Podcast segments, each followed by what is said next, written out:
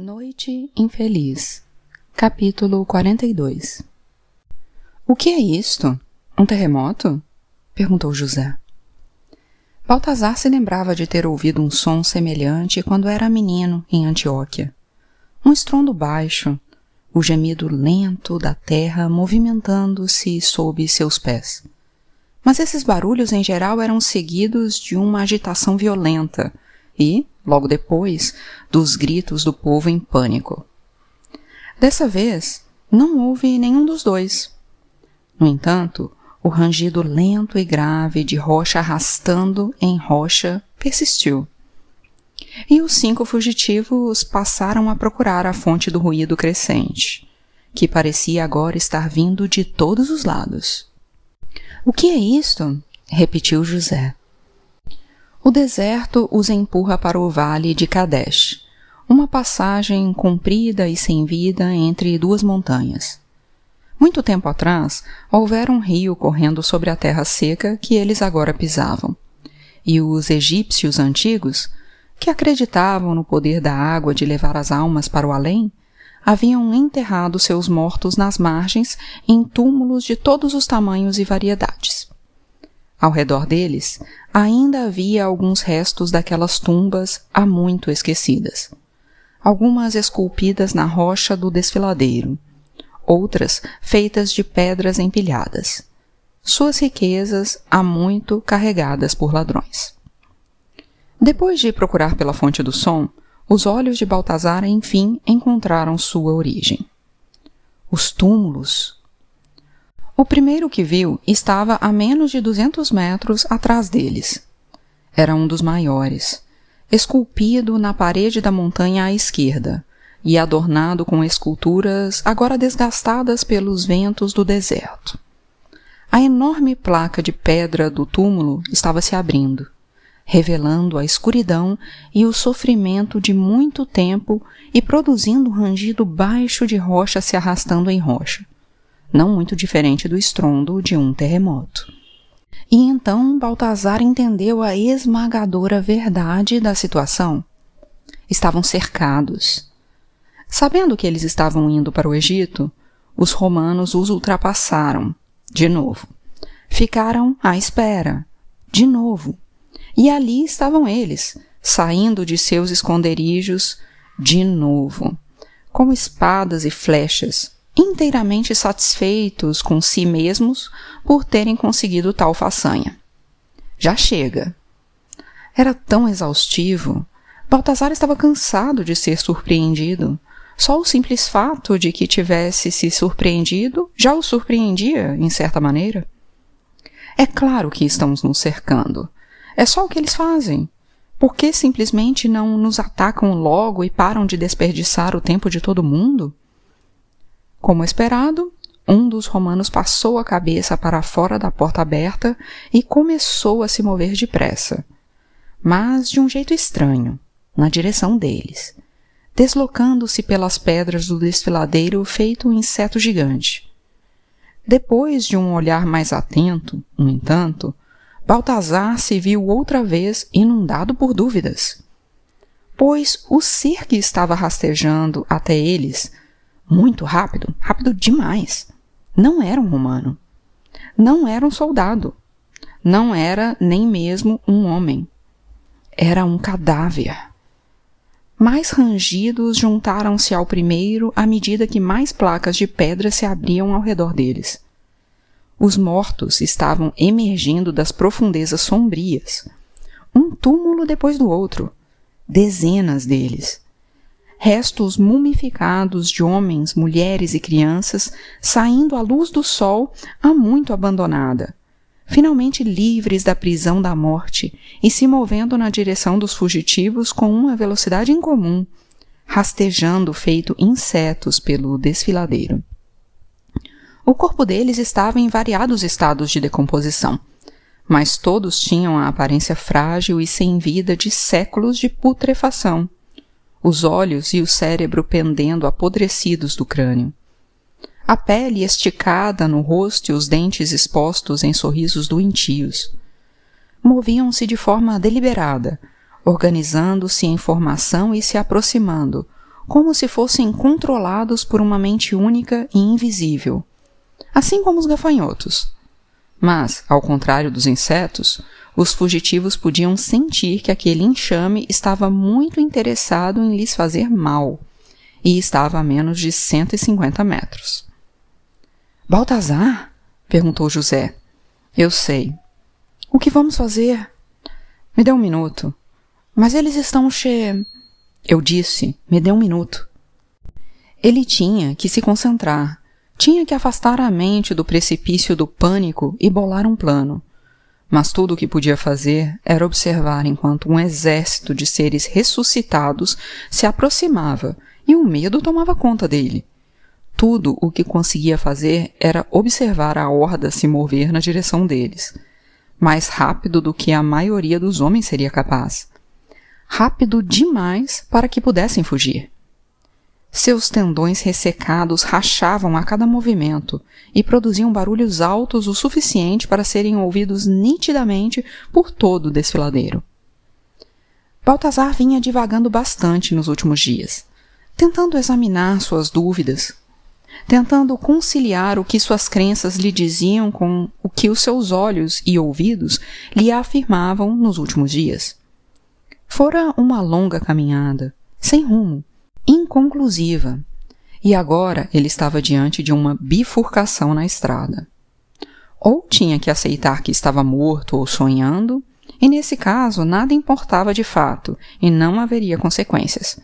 Ou ele tinha que aceitar que o que estava acontecendo era real.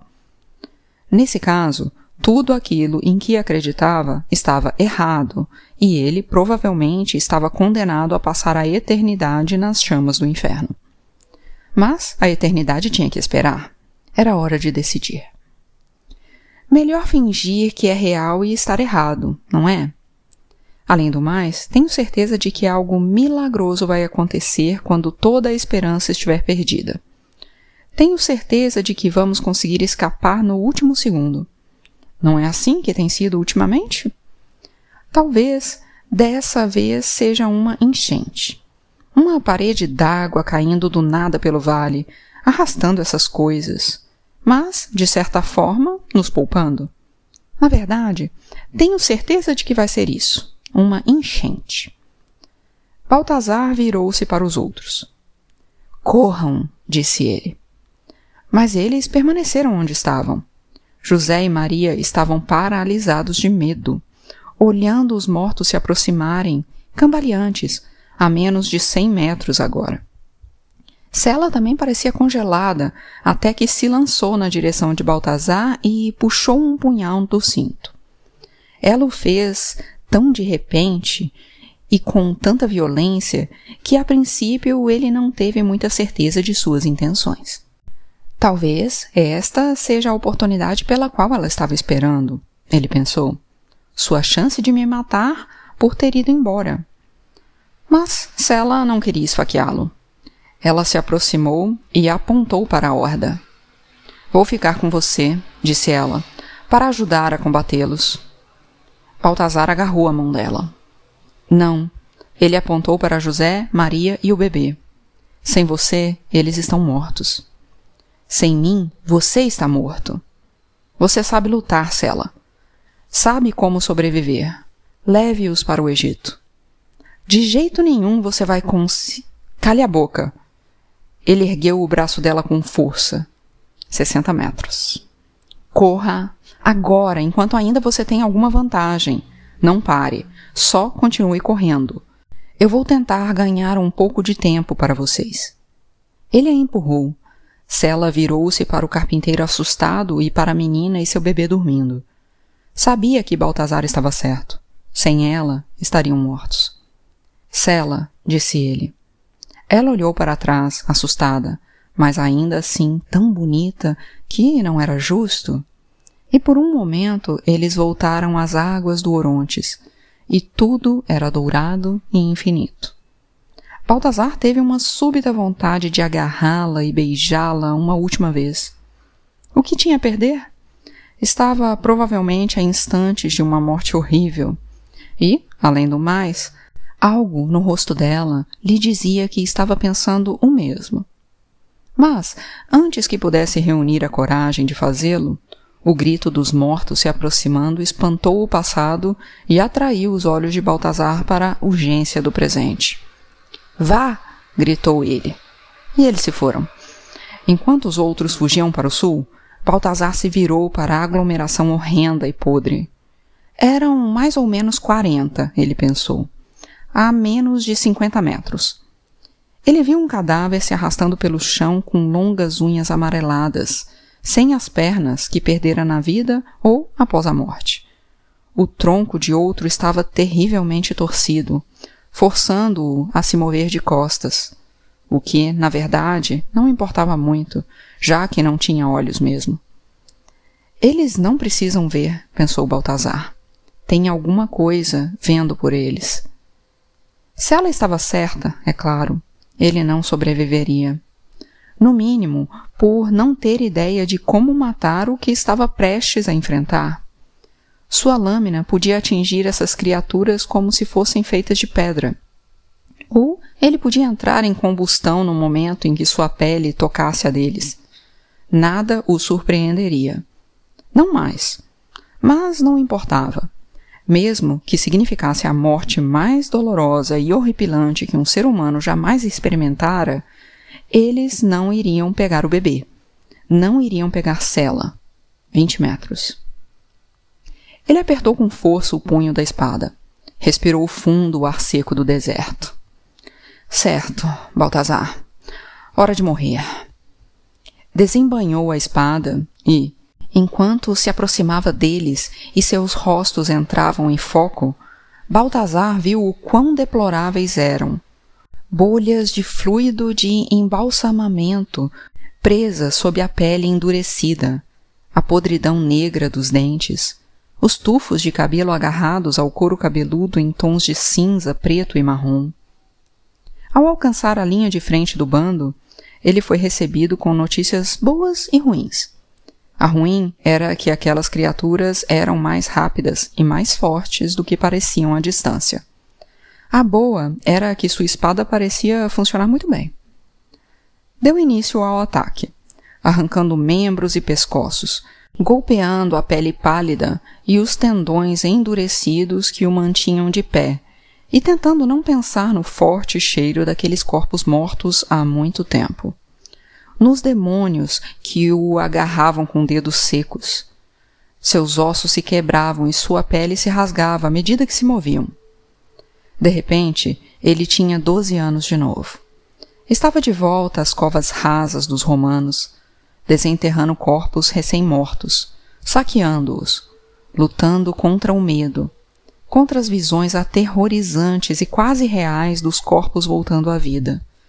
Visões dos mortos agarrando suas roupas e cabelos, puxando-o para junto deles. Mas aquelas eram apenas visões. Agora os monstros eram reais. Eles se moviam sem que houvesse sangue nas veias, sem coração batendo no seu peito. Não tinham pulmões ou cordas vocais, e ainda assim cada um deles emitia sons estranhos, gemidos ofegantes e guturais que soavam a Baltazar como um último suspiro interminável. Juntos criavam um coro. Tem alguma coisa naquele bebê. Talvez ele descobrisse o que era do outro lado da morte. Talvez houvesse algo esperando por ele. E os sonhos que teve quando estava morrendo por causa da facada? Aquelas visões estranhas de ventos em quartos roxos e cor-de-rosa? E o que dizer do homem das asas? O homem cujo rosto fizera Baltazar chorar só de olhar para ele? O rosto de Abdi. Era isso, não era? Abdi, o homem adulto que nunca chegou a ser? Um homem de asas, segurando seu irmão mais velho e sobrevoando o deserto da Judéia? Guiando-o pelo oceano do tempo e do espaço? Baltazar pensara naquilo como uma visão, nada mais do que sonhos vívidos de uma mente que estava prestes a morrer. Mas agora, encarando a morte literal e figuramente, ele aceitou que poderia ser algo mais. Na verdade, esperava que fosse. Baltazar talhou, chutou e empurrou os cadáveres. Mas eles o estavam cercando mais rápido do que era capaz de afastá-los. Um rosto terrível após o outro. Um conjunto frágil de dedos mumificados após o outro. Com unhas velhas o arranhando, agarrando suas roupas. Se ao menos eu tivesse uma tocha, poderia colocar fogo neles. Eles estão tão secos que queimariam feito um telhado de palha. Mas tudo o que tinha era sua espada e um par de braços que estava se cansando rápido demais para empunhá-la. Eles estão ganhando. Não havia dúvida, e à medida que o dominavam, Baltasar gritava. Não de medo, mas por saber que aquela era sua hora, sua última chance de marcar sua presença na terra. Ele gritou, até sentir o gosto de sangue no fundo da garganta, enquanto o enxame de mortos o cercava completamente. Enfim, a paz. E, enquanto gritava, os mortos de repente foram caindo sem parar no chão como se as cordas que controlavam seus membros estivessem sendo cortadas de uma só vez. E, com um baque surdo e empoeirado, não eram mais que tendão e osso novamente. Silêncio. Baltazar ficou parado, respirando fundo. Estava diante de uma visão espantosa. E um pouco assustado consigo próprio também. Ele ganhara por algum milagre, tinha sido poupado. Exatamente como previra, uma força invisível sorrira para ele no último instante possível. Se os judeus chamavam isso de Deus, que assim fosse. Se fora Deus ou se fora sorte ou qualquer outra coisa, não importava. O que importava eram os outros. Ele poderia alcançá-los agora levá-los pelo restante do caminho até o Egito e acabar logo com isso. Graças a Deus, ou o que quer que fosse. Mas, assim que se permitiu saborear aquela pequena vitória, aquele pequeno momento de abrir a cabeça, um outro tipo de estrondo espantou seu otimismo. Baltazar olhou ao redor certo de que estava prestes a presenciar uma segunda onda de seres apodrecidos emergindo de suas tumbas. Mas não havia nada. Nada exceto o barulho. Pensando melhor, um tipo diferente de som. Um tipo muito mais comum de. O barulho de cascos batendo no chão. Baltazar olhou além dos corpos sem vida no chão diante dele, até que viu o que pareciam ser aproximadamente mil cavalos vindo até ele do norte, seguindo pelo estreito vale. Não podia ver os rostos dos homens nos cavalos, mas imaginou que a maioria deles tinha o olhar presunçoso e satisfeito dos que engendram mais uma armadilha inteligente. Os romanos estavam chegando. A pequena horda de mortos fora substituída por uma horda gigantesca de vivos. O que não era uma melhora. Não numericamente, mas ao menos Baltazar sabia como matar as coisas que vinham na direção dele. Mais uma vez, ele ergueu a espada e se preparou para o ataque. Um ataque imprudente e suicida. Tudo para dar a seus amigos Está aí uma palavra que só apareceu agora e pela qual eu não esperava, mas que parece se encaixar perfeitamente. Um pouco de tempo. Hora de morrer. Estava cansado de fugir, passara tanto tempo se deslocando de um lugar para outro, procurando o pingente, roubando para sobreviver, matando para viver. Seria bom morrer, se sua morte pudesse dar aos amigos um pouco de tempo. Então, que assim fosse. Você merece morrer, depois de todas as coisas que fez, de todas as vidas que ceifou, de todas as coisas que roubou, objetos e futuros. Ele os encontraria de cabeça erguida e mataria quantos pudesse. Pela segunda vez em dois minutos, Baltazar correu na direção à morte certa com a espada erguida, gritando. Pela segunda vez em dois minutos, enfrentou com coragem e sem a menor chance de vencer uma onda de corpos. Uma parede cega de membros se debatendo e armaduras rangendo. A última coisa de que se lembrava era uma luta breve, uma dor aguda. E então, a paz afinal. E Abdi com os braços ao redor dele, dizendo-lhe que ia ficar tudo bem.